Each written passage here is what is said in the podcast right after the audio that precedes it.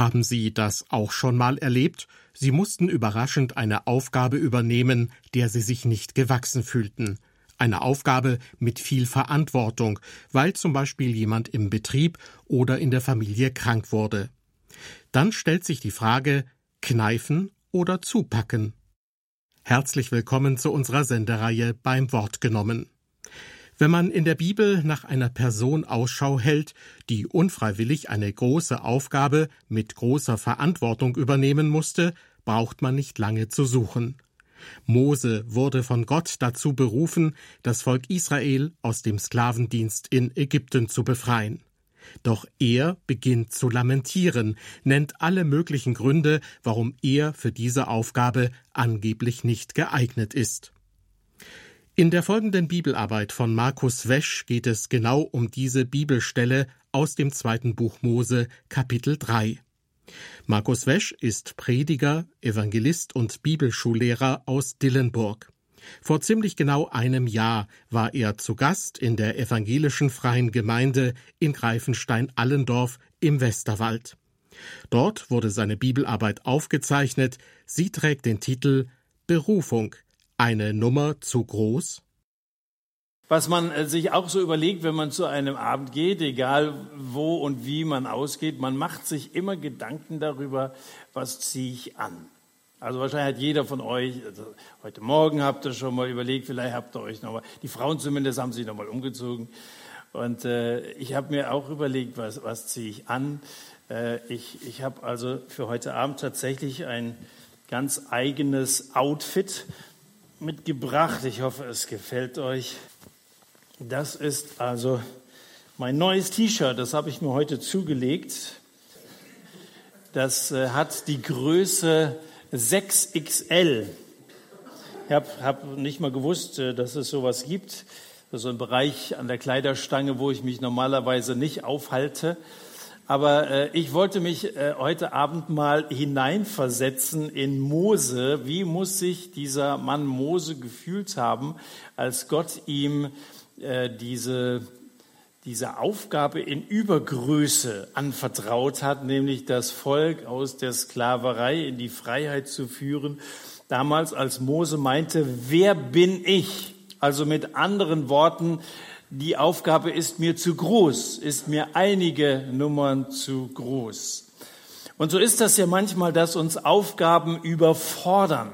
Wir haben dieser Tage nachgedacht über Mut und über Entschlossenheit. Wir haben dieser Tage über Gottvertrauen geredet und äh, immer wieder ging es auch darum, dass wir Bekenner sein wollen, dass wir den Glauben, den wir den wir im Herzen tragen, auch, auch anderen mitteilen wollen. Und äh, da sagen wir manchmal, na ja, also Teil des Ganzen zu sein, ein Bote von, von Jesus zu sein, das, das ist mir irgendwie zu groß. Da sagt Gott zu dir, ich will doch nur dein ganzes Leben. Ist das zu viel verlangt? Und du sagst, äh, ja, das ist, das ist ein bisschen zu viel. Also sich Gott zur Verfügung zu stellen, das kommt dir so groß vor wie dieses 6XL-Shirt. Äh, Wir wollen schauen, wie es in 2. Äh, Mose äh, die ersten Kapitel, wie es weitergeht. Und ich lese uns hier mal die ersten fünf Verse zunächst vor. 2. Mose Kapitel 3, die Verse 1 bis 5. Da steht, Mose aber weidete die Herde Jitros, seines Schwiegervaters, des Priesters von Midian. Und er trieb die Herde über die Wüste hinaus und kam an den Berg Gottes, den Horeb. Da erschien ihm der Engel des Herrn in einer Feuerflamme mitten aus dem Dornbusch. Und er sah hin und äh, siehe, der Dornbusch brannte im Feuer und der Dornbusch wurde nicht verzehrt. Und Mose sagte sich, ich will doch hinzutreten und diese große Erscheinung sehen, warum der Dornbusch nicht verbrennt. Als aber der Herr sah, dass er hinzutrat, um zu sehen, da rief ihm Gott mitten aus dem Dornbusch zu und sprach, Mose, Mose. Er antwortete, hier bin ich Herr. Und er sprach, tritt nicht näher heran, zieh deine Sandalen von deinen Füßen, denn die Stätte, auf der du stehst, ist heiliger Boden. Im Leben von Mose ging es auf und ab. Mose hat extreme Höhen, Mose hat aber auch extreme Tiefen durchgemacht und erlebt. Als Kind von Sklaven wurde er geboren. Und wenn es nach dem Willen der ägyptischen Machthaber damals gegangen wäre, hätte er schon die erste Lebenswoche nicht überlebt. Dann wurde er aber von der Königstochter gerettet.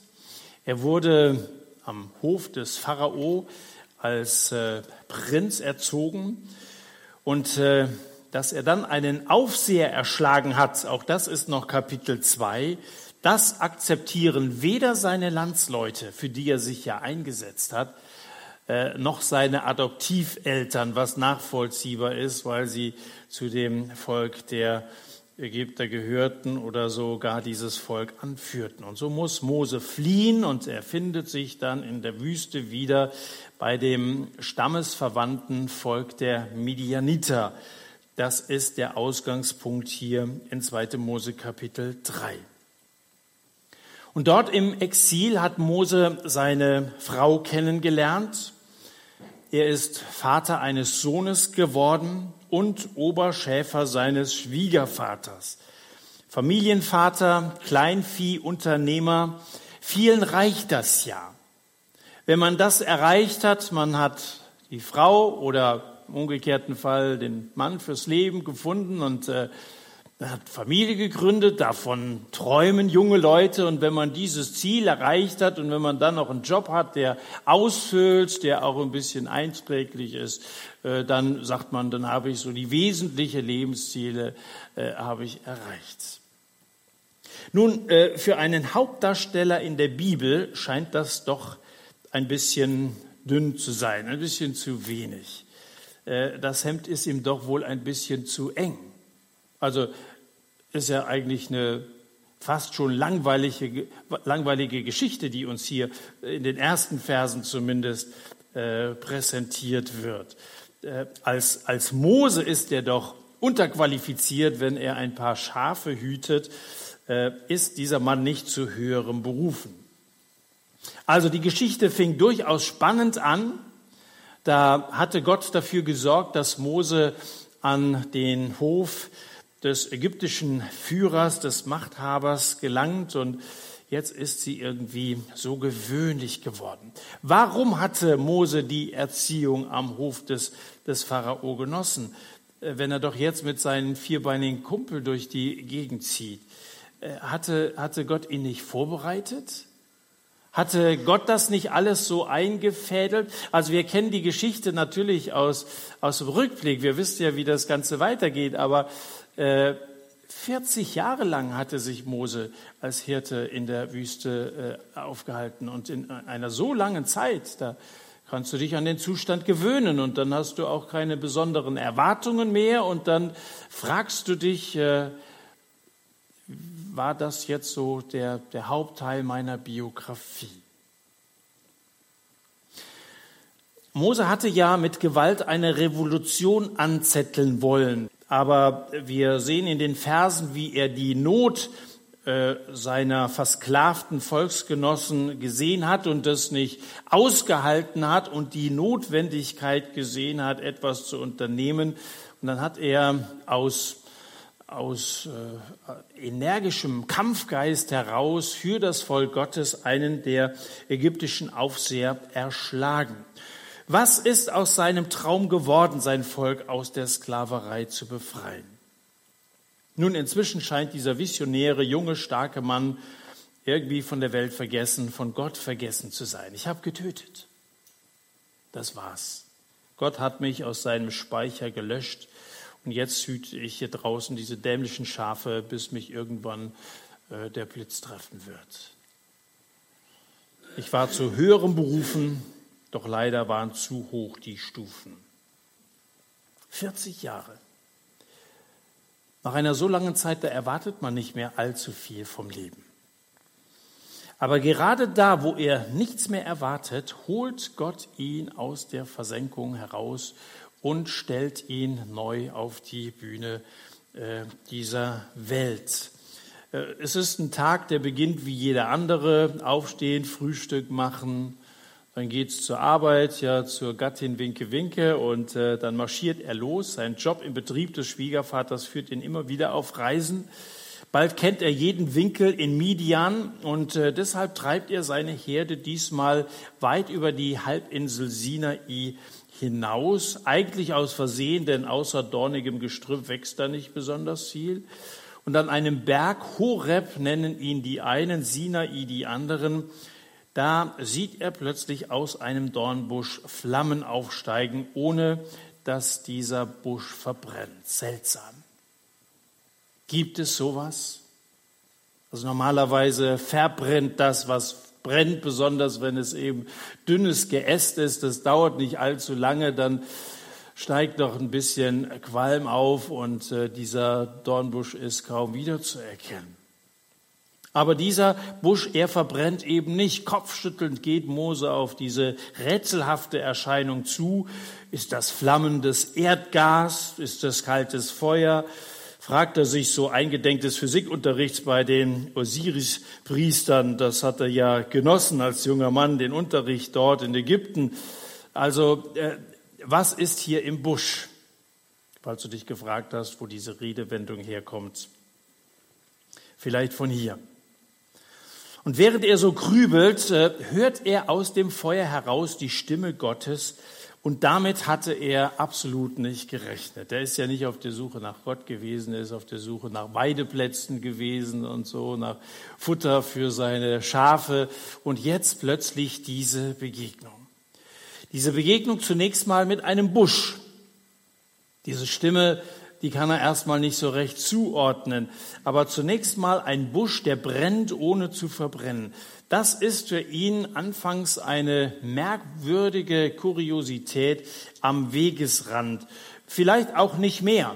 Also natürlich, wenn man, ich kann mir vorstellen, du bist als Hirte so reisend in den unterschiedlichen Landschaften unterwegs, da entdeckt man ja immer wieder irgendwas Interessantes in der Natur und so.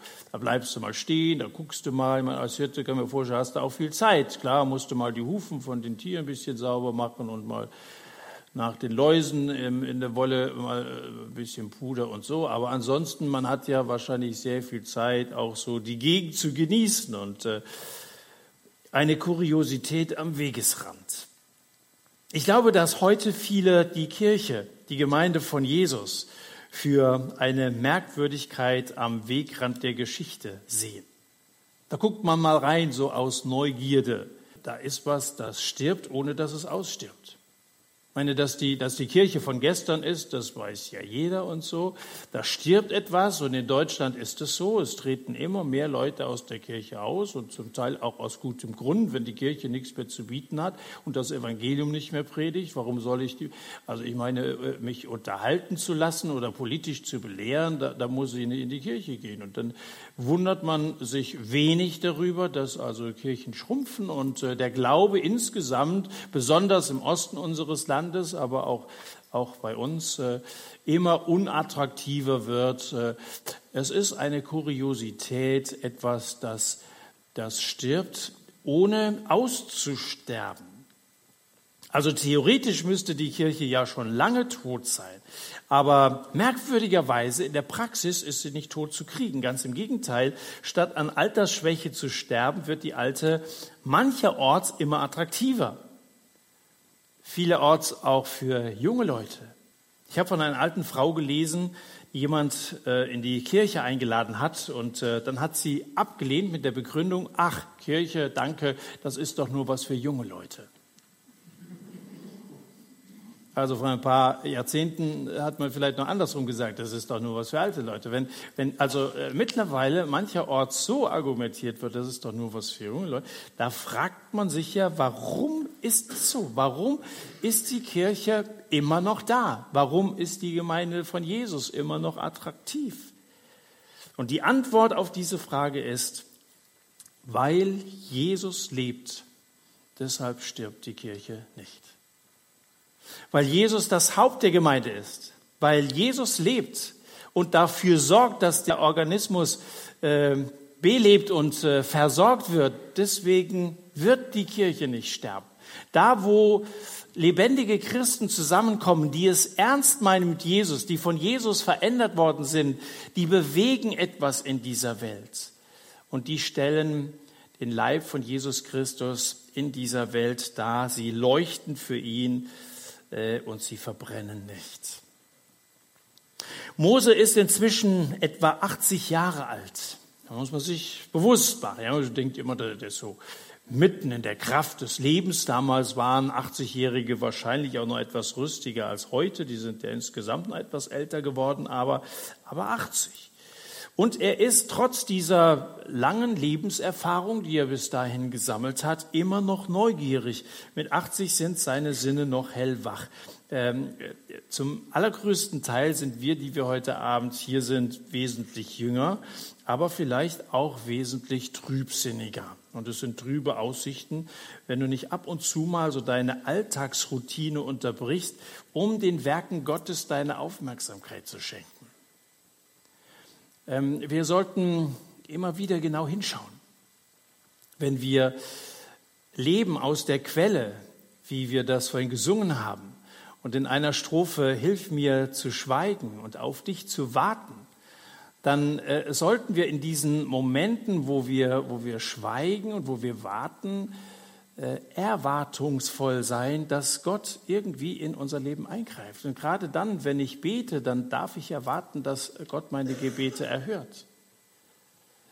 Wachsam zu sein und zu beten, das ist so ein Zweiklang, den wir in der Bibel des Öfteren finden. Nicht nur im Garten Gethsemane, wo Jesus zu den Jüngern gesagt hat, wachet und betet, damit ihr nicht in Versuchung kommt. Die waren also eingeschlafen und da war vielleicht in erster Linie das nicht Einschlafen gemeint. Aber zum Beispiel im Epheser wie auch im Kolosserbrief heißt es, betet alle Zeit und wacht darin mit Danksagung. Ich glaube, das bedeutet, dass wenn ich bete und dann auch erwarte, dass Gott mein Gebet erhört, dass ich dann in meinem Alltag aufmerksam, wachsam bin, wie Gott denn nun auf meine Gebete erhört äh, oder eingeht.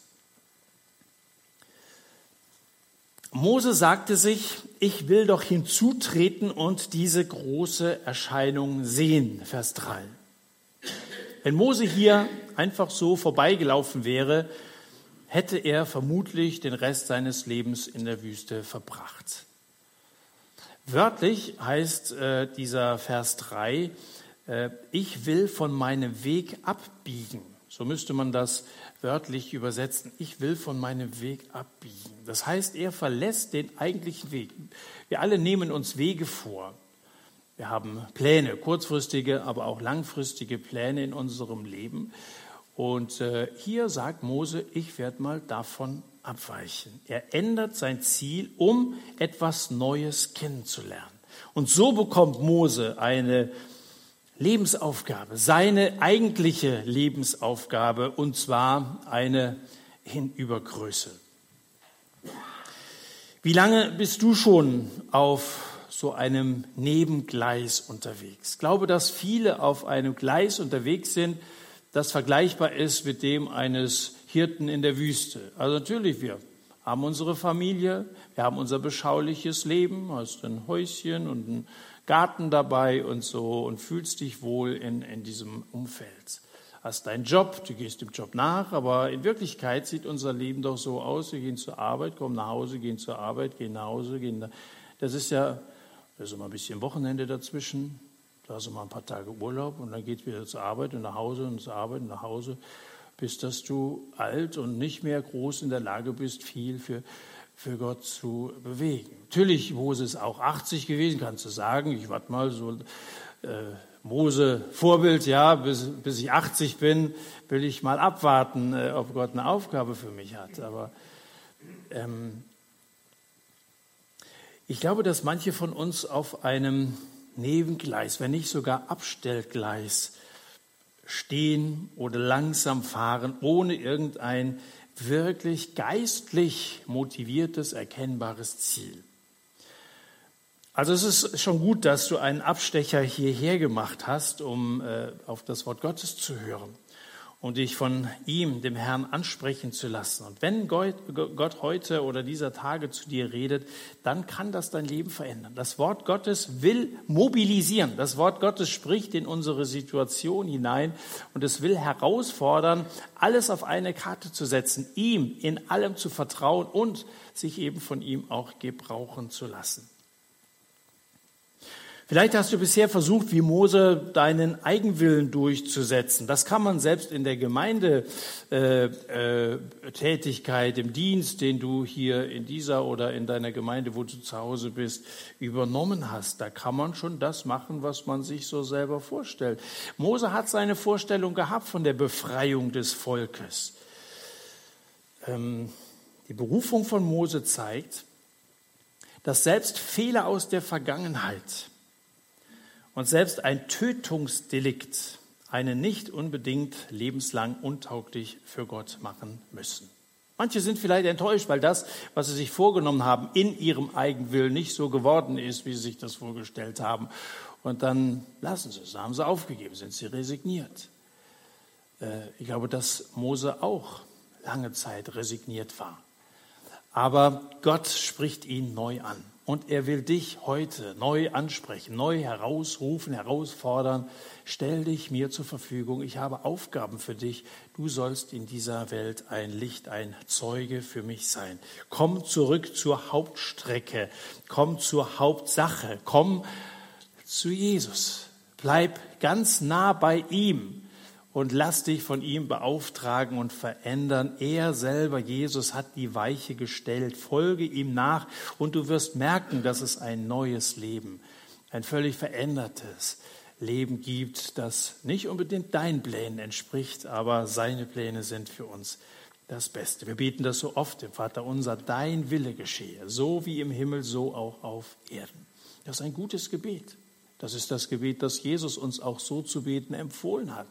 Und wenn einer weiß, wie es im Himmel ist, dann Jesus. Und er wünscht sich, dass da, wo der Wille Gottes vollkommen geschieht, im Himmel, auch ein wenig von in diese Erde hineinfällt, indem das hier Menschen bereit sind, seinen Willen zu tun. So wie im Himmel soll auch auf der Erde sein Wille geschehen.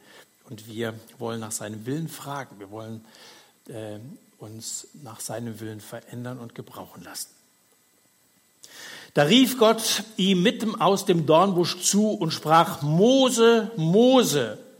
Und Mose bleibt wie angewurzelt stehen. Er ist ja weit weg von zu Hause. Er ist ja wahrscheinlich in der Einsamkeit. Da ist nicht zu erwarten, dass irgendwelche anderen Leute, geschweige denn Leute, die ihn kennen, äh, auch gerade spazieren gehen, ist in der Einsamkeit am Berg Sinai und dann ruft jemand seinen Namen und dann erschreckt er, dann fährt er zusammen. Hier ist einer, der mich kennt. Meine Frau und ich, wir saßen mal am Frühstückstisch und äh, dann haben wir das Radio eingeschaltet und es war ein Moment still. Und äh, dann kam eine Stimme aus dem Radio, Markus, wir hören dich. Oh, ich bin echt zusammengezuckt. Meine Frau und ich, wir haben uns angeguckt, wir haben, was ist das? Und äh, dann hat sich herausgestellt, dass es da gerade irgendwie eine Störung zwischen, zwischen dem Verkehrsfunkstudio äh, und dem Moderator gab und so. Der hieß anscheinend Markus. Dann, wir hören dich, ah ja, jetzt. Und dann kam diese Melodie, Verkehrsmeldung und so. Im ersten Moment dachte ich, ich bin gemeint. Gell? Du hörst deinen Namen und du rechnest nicht damit, da bist du erstmal erschrocken. So, so muss es Mose gegangen sein. Mose, Mose. Boah, dann werden alle Barthaare, wie hättest du ausgesehen, äh, abgestanden haben vor lauter Schreck, äh, als er die, die Stimme Gottes in der Wüste hört. Hier ist einer, der mich kennt. Und ich glaube, dass es manchem schon so gegangen ist, der zu einem Gottesdienst gekommen ist oder zu so einem Bibelabend wie hier. Da sitzt du so in der anonymen Masse, fühlst dich da auch ganz wohl und sicher auf deinem Platz. Und dann auf einmal wirst du von Gott angesprochen. Und dann merkst du auf einmal, hier geht es nicht um irgendwelche religiöse Spinnerei, da geht es nicht um irgendeine fromme Unterhaltung, sondern hier geht es um mich. Die Leute um mich herum kennen mich gar nicht unbedingt und der Prediger, der kennt mich auch nicht. Aber Gott kennt dich. Der kennt deine Vergangenheit, er kennt deine gegenwärtige Situation, Er kennt auch deine Zukunft, er kennt dich, er liebt dich und er ruft dich.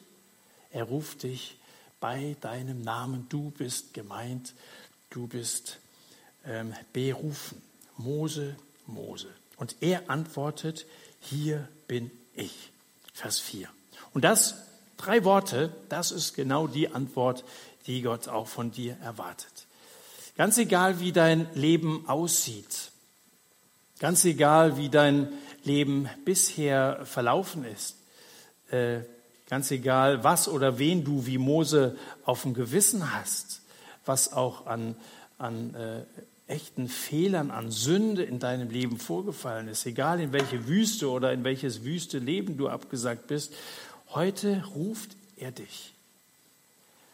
Ähm, Jesus ruft zunächst einmal in seine Nachfolge. Darüber hinaus ruft Gott aber auch in den Dienst. Das mag eine zweite Stufe des Rufes Gottes sein. Das ist etwas für Christen, die ähm, zunächst einmal ihr Seelenheil äh, bei Jesus festgemacht haben, als sie sich bekehrt haben, aber dass man dann auch Mitarbeiter wird. Eigentlich sollte das ein Ruf sein. Eigentlich sollte jeder, der sich bekehrt, darüber im Klaren sein, ich bin jetzt ein Jünger von Jesus. Ich lerne von ihm und lasse mich von ihm auch beauftragen, so wie die zwölf damals auch.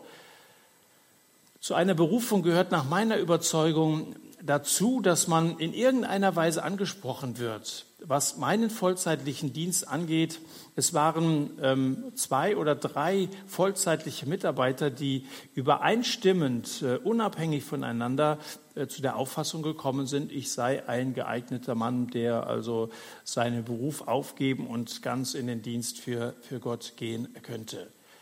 Und äh, natürlich, wenn du dann mit so einer Frage konfrontiert wirst, da bin ich dann angesprochen worden und kannst du dir vorstellen, so fängt dann so ein Gespräch immer an, kannst du dir vorstellen. Und äh, äh dann äh, überleg mal, ich konnte mir das nicht vorstellen. Und äh, ich habe lange überlegt, soll das wirklich meine Aufgabe sein? Ich habe in der Werbebranche einen schönen Beruf gehabt, den ich gerne ausgeübt habe. Und ich hatte, hatte dazu Zeit. Wir haben Tourismuswerbung gemacht und äh, im Sommer, wenn die Leute im Urlaub waren, äh, hatten wir nicht allzu viel zu tun. Das heißt, ich hatte im Sommer schon auch Zeit für, für das Werk Gottes. Ich habe vier Jahre lang jeweils drei Monate unbezahlten Urlaub nehmen können und war viel unterwegs, habe bei, bei Evangelisationseinsätzen, bei Freizeit mitgearbeitet und so. Aber das jetzt, das war so ein, äh, ein Viertel meines Jahres und das Dreivierteljahr habe ich Geld verdient. Das war doch in Ordnung so.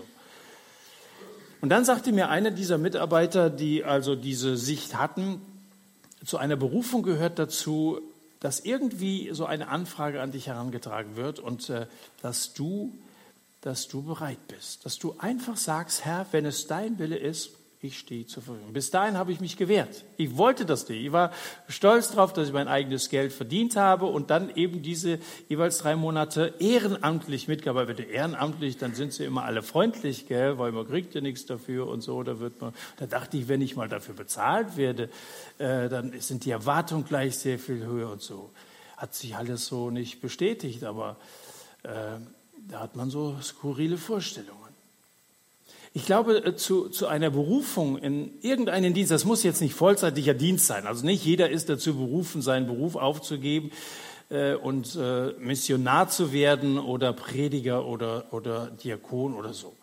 Äh, aber Dienst kann ja durchaus auch einen, einen verantwortungsvollen Teil in der Gemeinde betreffen, ehrenamtlich. Und du kannst innerhalb deines Berufes in irgendeiner Weise Gott dienen. Das Wesentliche ist, dass wenn Gott dir bewusst macht, dass er dich gebrauchen will, das Christsein bedeutet, ihm zur Verfügung zu stellen. Das finden wir übrigens an einer Reihe von Stellen im Neuen Testament, dass wir gerettet sind, um Gott zu dienen. Zacharias zum Beispiel in seinem Lobpreis hat das schon gesagt. Er rettet, um zu dienen. Paulus hat das gesagt, hat die Thessalonicher geschrieben, hat gesagt, ihr seid bekehrt von den Götzen, um dem lebendigen und wahren Gott zu dienen. Und es gibt im Hebräerbrief haben wir auch so eine Stelle, Immer wieder gerettet, um zu dienen. Wenn dir das, wenn du bisher Gott in dein Leben einbezogen hast, zur Gemeinde gehörst und auch deine stille Zeit machst, also deine äh, Beziehung zu Gott lebst, dann mag ein nächster Schritt der zu sein, wo will Gott, in welchem Bereich, wo hat er mich begabt und wo hat er mich beaufgabt, äh, ihm meine Fähigkeiten zur Verfügung zu stellen und für ihn da zu sein. Antworte ihm, hier bin ich. Das hat Mose gemacht. Sag, ich bin ganz ohr, ich stehe zur Verfügung, ich bin bereit, hier bin ich. So fängt aktive Nachfolge an. Der Glaube an Jesus heißt ja nicht alles, was mit Gott zusammenhängt, äh, schon von vornherein begriffen zu haben. Mose hat ja keine Ahnung, was ihm jetzt bevorsteht. Er weiß nur, hier geht es um mich, ich bin gemeint, mich ruft Gott und da meldet er sich mit diesen drei Worten, hier bin ich. Und er sprach, tritt nicht näher heran, ziehe deine Sandalen von deinen Füßen, denn die Stätte, auf der du stehst, ist heiliger Boden.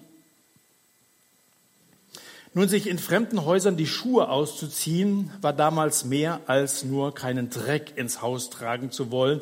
Es bedeutete äh, vielmehr, ich erkenne an, dass ich hier Gast bin und dass jemand anderes der Hausherr ist. Ich bin nur in Anführungszeichen Gast. Gott ist der Hausherr dieser Welt. Ihm gehört diese Welt. Er hat diese Welt erschaffen.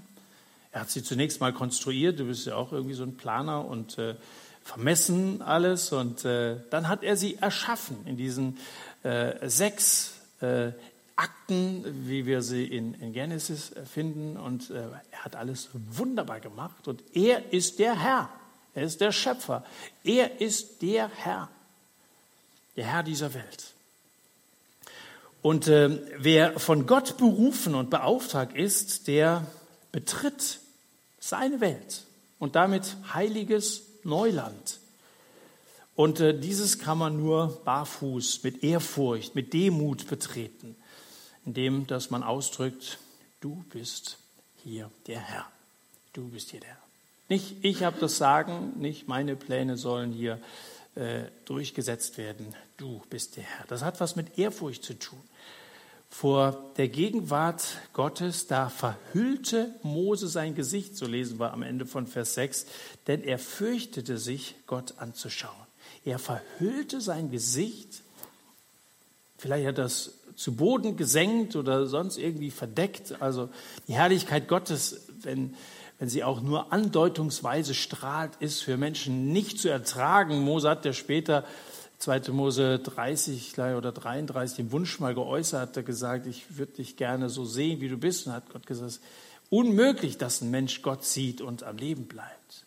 So verhüllt er also hier sein Gesicht vor einem heiligen, vor einem gerechten Gott. Er fürchtete sich, Gott anzuschauen. Die Respektlosigkeit und die Kumpelhaftigkeit, mit der manche heute so mit Gott rumspringen, zeigt, dass viele gar nicht wirklich wissen, wer Gott eigentlich ist. Gott ist heilig. Gott ist äh, absolut vollkommen in jeder positiven Eigenschaft. Gott ist rein, frei von jeder Art von Sünde. Ich glaube, dass schon das Gerede vom lieben Gott verdächtig ist.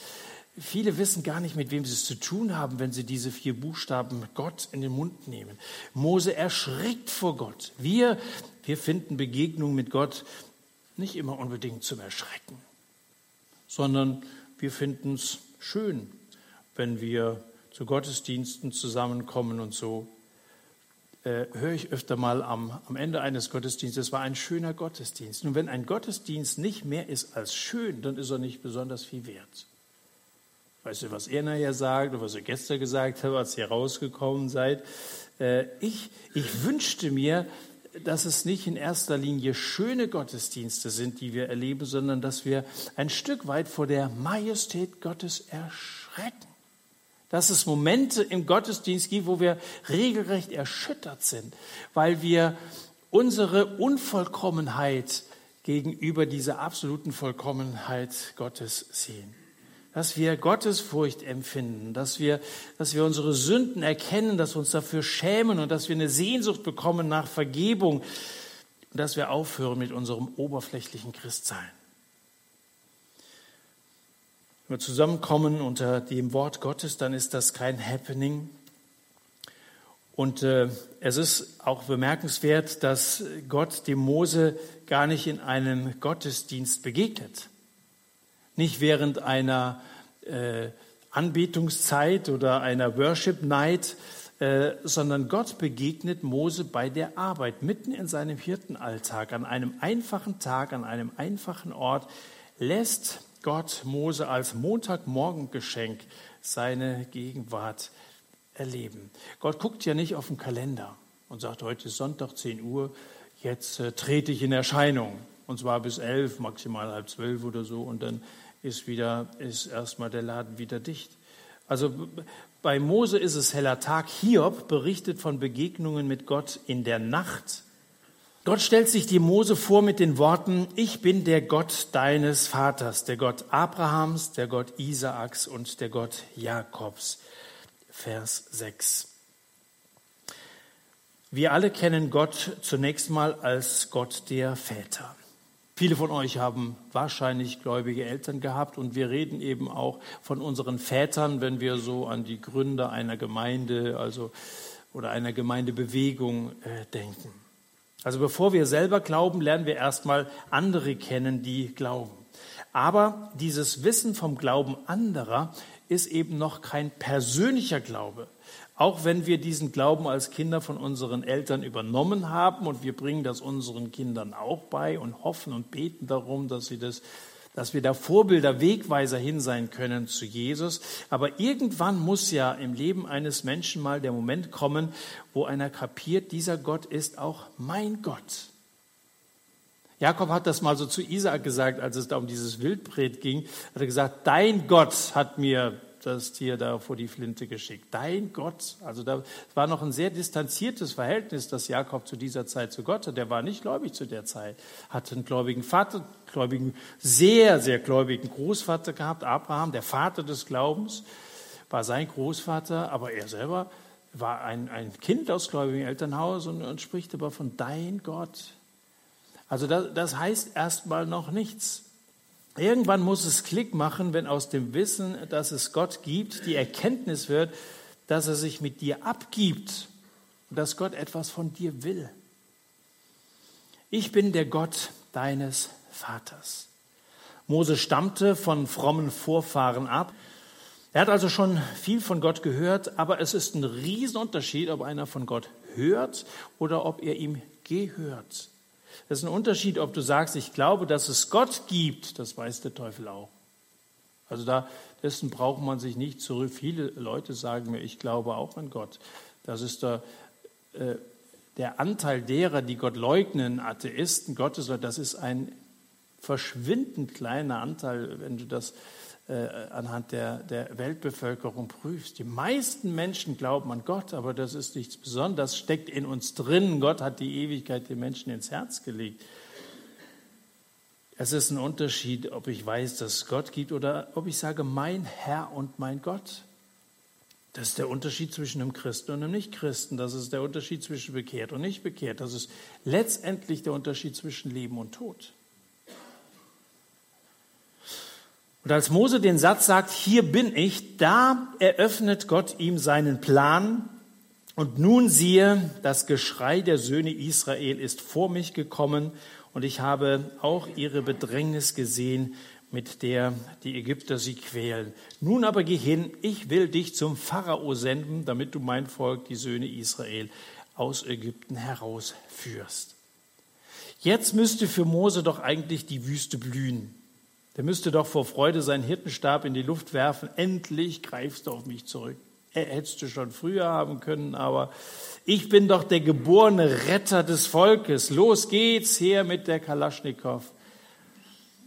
So hätte er wahrscheinlich 40 Jahre vorher reagiert, aber nicht hier. In diesen 40 Jahren, ich würde das mal die Schule der Wüste nennen, in diesen 40 Jahren ist Mose bescheiden geworden. Er antwortet, wer bin ich, dass ich zum Pharao gehen und die Söhne Israel aus Ägypten herausführen sollte? Gott, wer bin ich schon? Ein Nichts, ein Niemand, ein Mückenfurz im Monstershirt. Ja, das bin ich. Mose hat Bammel, dass die Geschichte eine Nummer zu groß ist für ihn. Schafe sind okay, aber ein Volk mit zwei zwei Millionen Menschen, so groß war das Volk Israel damals, als sie in der Sklaverei waren, äh, den voranzugehen, denen Anführer zu sein, so ein großes Shirt hat er einfach noch nie gesehen. Aber gerade die Feststellung, dass er der Falsche sei, zeigt, dass er der Richtige ist. Nur mit denen, die wissen, dass sie von sich aus nichts tun können, dass sie sowieso aus der Quelle leben müssen, leben aus der Quelle, leben nur aus dir. Ähm, leben aus der Quelle des Lebens. Nur so jemand, der ist für Gott zu gebrauchen, mit dem kann Gott etwas anfangen. Nichts habe ich zu bringen, alles Herr bist du, um auch mal ein altes Lied zu zitieren, Stern, auf den ich schaue. Nichts habe ich zu bringen. Lass uns noch äh, kurz die Verse 13 und 14 anschauen. Immer noch 2. Mose Kapitel 3. Da steht, Mose aber antwortete Gott, siehe, wenn ich zu den Söhnen Israel komme und ihnen sage, der Gott eurer Väter hat mich zu euch gesandt und sie fragen, was ist dein Name? Was soll ich dann zu ihnen sagen? Da sprach Gott zu Mose, ich bin der ich bin. Dann sprach er, so sollst du zu den Söhnen Israel sagen, der ich bin, hat mich zu euch gesandt. Nachdem Mose gefragt hatte, wer bin ich, fragt er jetzt, wer bist du? Was ist dein Name? Beide Fragen bewegen Mose und beide Fragen behandelt die Bibel. Im Grunde genommen sind das die beiden Themen, die wir in der Bibel ausführlich ausgearbeitet vorfinden. Die Frage, wer bin ich als Mensch und wer ist er als Gott? Das sind die, beide Fragen kommen in diesem Kapitel vor, beide Fragen beantwortet die Bibel. Nun, drei seiner Eigenschaften hat Gott bisher mitgeteilt. In Vers 6 hatte er gesagt, ich bin der Gott deines Vaters. Also die, wir gehen der Frage kurz noch nach, wer ist Gott? Wer bist du? Ja, was ist dein Name? Erste, erste Eigenschaft ist, ich bin der Gott deines Vaters. Das heißt, Gott hat schon früher mit Menschen gehandelt. Seit geschichtsbewusste Leute. Beschäftigt euch mit Kirchengeschichte, dass Gott schon längst gehandelt hat. Wir sind nicht die erste Generation, die nach Jesus und nach seinem Willen fragen, die die Bibel studiert. Das hat eine lange Tradition und viele Vorbilder im Glauben waren so fest überzeugt, dass dieser Jesus Christus tatsächlich der Herr aller Herren ist. Hab mit einer Älteren, der auch über 80 war, Glaubensbruder gesprochen, hat gesagt, ich glaube nicht an Jesus. Ich weiß, dass es Jesus gibt. Ich habe so viele Erfahrungen mit ihm gemacht. Er ist der, der Gott unseres äh, oder der Gott deines Vaters, so sagt er hier. Dann Vers 7, eine zweite Eigenschaft von Gott. Gesehen habe ich das Elend meines Volkes in Ägypten und sein Geschrei wegen seiner Antreiber habe ich gehört. Ja, ich kenne seine Schmerzen. Was heißt das? Was sagt das über Gott? Gott schaut nicht weg. Er hat gesehen, wie sein Volk unter der sengenden Sonne Ägyptens literweise Schweiß vergossen hat im Angesicht ihrer Feinde Gott hat das Peitschenknallen der ägyptischen Aufseher gehört, die Schreie der Israeliten. Gott weiß Bescheid. Das ist kein distanzierter Gott, dem es egal wäre, wie es dir geht. Er hört dein Schreien, wenn du in, in Not bist. Und das dritte, das ist Vers 8. Ich bin herabgekommen, um es aus der Gewalt der Ägypter zu erretten. Dritte Eigenschaft Gottes, Gott rettet. Er steigt von seinem Thron herab und er befreit sein Volk. So in Jesus Christus geschehen. Gott kam in Jesus uns zu retten. Und jetzt auf die Frage von Mose, äh, was soll ich sagen, wenn sie nach deinem Namen fragen? Da sagt Gott, ich bin Jahwe. Das ist hebräisch und das bedeutet, ich bin der ich bin. Das ist eine geheimnisvolle Antwort. Sogar Gottes Name ist ein Rätsel. Wenn du herausfinden willst, Mose, wer ich bin, wenn du alles verstehen willst, vergiss es. Eher verstehst du deine Frau. Du wirst es nicht verstehen. Ja? Und kein Theologe hat bisher diese Aussage eindeutig zu deuten vermocht. Äh, und ich will es gar nicht erst versuchen zu erläutern, was bedeutet dieses Jahwe, ich bin der ich bin. Mir reicht es, dass Gott überhaupt einen Namen hat. Der Name Ich bin, der ich bin, das ist keine philosophische Seinsaussage, so wie Descartes gesagt hat, ich denke, also bin ich oder so. Weißt du, wenn du es alleine mit deiner Weisheit versuchen willst, da wirst du niemals rauskriegen, wer hinter diesem Namen steckt. Gott hat uns seinen Namen nicht etwa gesagt, damit wir darüber philosophische oder theologische Spekulationen anstellen. Er hat uns nicht seinen Namen gesagt, damit wir über ihn reden, sondern damit wir mit ihm reden. Dass wir einen Namen haben, den wir ansprechen können. Einer, der früher Moslem war, der den ganzen Koran auswendig lernen musste, von klein auf in einer Koranschule von seinem Vater, irgendwann als Fünfjähriger abgegeben, äh, sich selbst überlassen. Jeden Tag hat er darauf gewartet, vielleicht kommt Papa heute wieder, vielleicht kommt er heute wieder. Das ist äh, Yassi Erik. Äh, äh, der sagt, warum sagen wir eigentlich nicht Jahwe zu Gott? Der hat doch einen Namen, auch Muslimen gegenüber. Warum reden wir immer von Gott? Gott ist, das ist der Begriff für den Höchsten, aber er hat einen Namen, er hat uns diesen Namen mitgeteilt. Nun, jetzt leben wir natürlich nicht mehr in der Zeit des Alten Testamentes, auch wenn diese Texte relevant sind, müssen Gott nicht unbedingt bei seinem hebräischen Namen nennen. Inzwischen zählt für uns der Name Jesus, von dem es heißt, Apostelgeschichte Kapitel 4, es ist in keinem anderen das Heil, denn auch kein anderer Name unter den Himmeln ist den Menschen gegeben, in dem wir errettet werden müssen. Weil Jesus lebt, deshalb leben auch wir. So sagt er, ich lebe und ihr sollt leben, Johannes Kapitel 14, Vers 19. Weil Jesus lebt, lebt die Kirche. Das ist die Botschaft des Dornbuschs, der brennt, aber nicht verbrennt. Jesus ist das Licht der Welt, eine Flamme göttlichen Lebens, die nicht erlischt. Das Shirt ist groß, sehr groß. Ja. Weiß gar nicht, was ich nach heute Abend damit machen soll. Vielleicht gibt es Anwärter dafür oder so. Aber es ist auch kein Wunder, dass das Shirt, über das wir heute Abend hier geredet haben, äh, so groß ist, denn es ist nicht mein Shirt, äh, es ist nicht dein Shirt, es ist Gottes Shirt. Äh, wir müssen einfach nur sagen, hier bin ich Herr. Die Aufgaben, die Gott verteilt, sind sehr bedeutsam, sind wirklich sehr groß. Ähm, und die gehen immer über das hinaus, was wir als Menschen tun können. Warum? Weil Gott darin seinem Volk der Welt sein Wesen zeigen will, seine Stärke zeigen will, seine Größe, seine Fürsorge zeigen will. Die Frage an dich heute Abend ist, willst du daran Anteil haben? Machst du mit? Stellst du dich zur Verfügung? Du kannst das tun, indem dass du ein Hier bin ich zum Ausdruck bringst.